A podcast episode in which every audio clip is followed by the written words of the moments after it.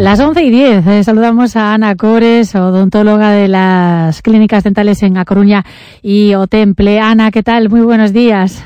Muy buenos días, ¿cómo estáis? Hoy con un poquito de retraso te pedimos disculpas porque eh, teníamos ahí una incidencia técnica y no pudimos efectuar la llamada a la hora habitual, que solemos hacerlo más hacia las 10 eh, de la mañana. No pasa nada, faltaría más.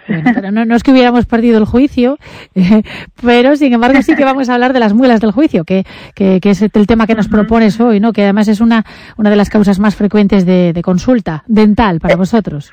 Efectivamente, porque a veces, aunque el paciente no comprende por qué a veces está indicado sacarla, si no duele, ¿no? Pues que puede provocar pues muchos otros dolores, como por ejemplo dolores articulares, acúfenos, neuralgias y, un montón de, problemas sistémicos también. Bueno, ¿por qué salen? ¿Por qué salen las muelas del juicio? A ver.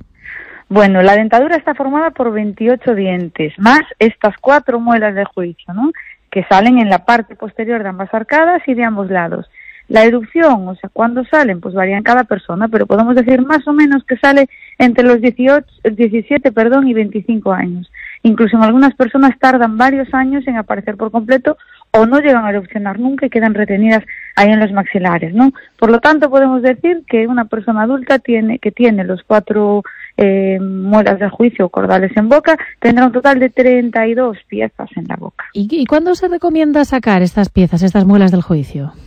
Bueno, es una pregunta común que nos preguntan muchos pacientes si tienen que sacarlos o no. Pues, pues bien, decir que los cordales húmeros de juicio únicamente se extraen si presentan problemas para el paciente o si comprometen la estabilidad del resto de las piezas dentales. Puede ser, por ejemplo, eh, si están, eh, se han erupcionado parcialmente, es decir, si solo se ve un poquito de la muela, se produce un impacto de alimentos que son muy difíciles de cepillar bien por el difícil acceso y esto hace, bueno, un medio ideal para que las bacterias crezcan ahí se reproduzcan y puedan producir muchísimas complicaciones que incluso, Loreto, pueden llegar a diseminarse a otras áreas del organismo, tanto por vía aérea como por vía digestiva, y ocasionan incluso neumonías, eh, enterocolitis, abscesos pulmonares y un montón de, de, cosillas que no me da tiempo de enumerar hoy, ¿no?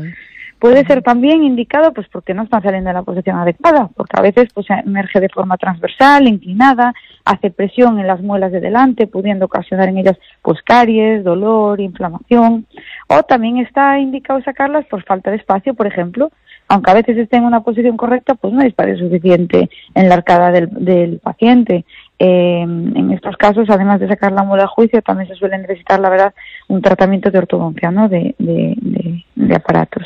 Y estas serían, digamos, las más frecuentes, aunque vuelvo a repetir, hay un montón de, situaciones más que hoy no, no, no, me daría es un tema, Es un tema que, que, es, bastante frecuente. ¿Y cuáles serían las pautas y el seguimiento del posoperatorio? Las pautas a seguir, Ana.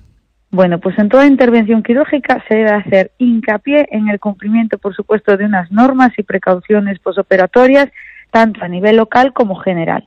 Estas pautas deben de ser indicadas por el profesional y cumplidas por el paciente, claro está, pues con el objetivo de conseguir un posoperatorio lo más confortable posible, disminuyendo así las complicaciones y acelerando ese proceso de curación. ¿no? Los consejos nosotros procuramos darlos siempre por escrito. Yo siempre digo que el paciente, entre que viene nervioso, sale cansado, que al final le decimos un montón de cosas y no ha escuchado nada, entonces se las damos por escrito para que en su casa se siente tranquilito en el sofá y cuando esté más tranquilo los lea con calma.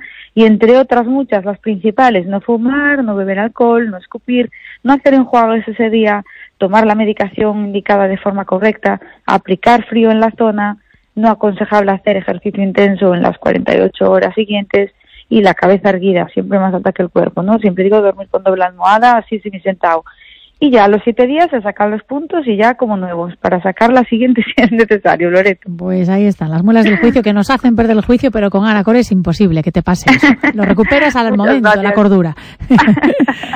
Muchas gracias. A la semana. fin de semana. Y si queréis saber dónde está la clínica dental Herrera y Cores, aquí podéis encontrarla. A 100 metros gire ligeramente a la izquierda. ¿Pero cómo que ligeramente a la izquierda? Mira, quita el GPS que no funciona. Si es que el mejor sistema de navegación es el X-Guide de y Cores. ¿Cuál? El X-Guide, navegación quirúrgica en tiempo real con una precisión increíble, exactitud milimétrica en implantes e intervenciones. Amiga, no hay margen de error. Ahora me explico todos los premios que tienen. Entre el X-Guide y el software 3D de diseño de sonrisa. Con Clínica Dental Herrera y Cores. Ha llegado a su destino.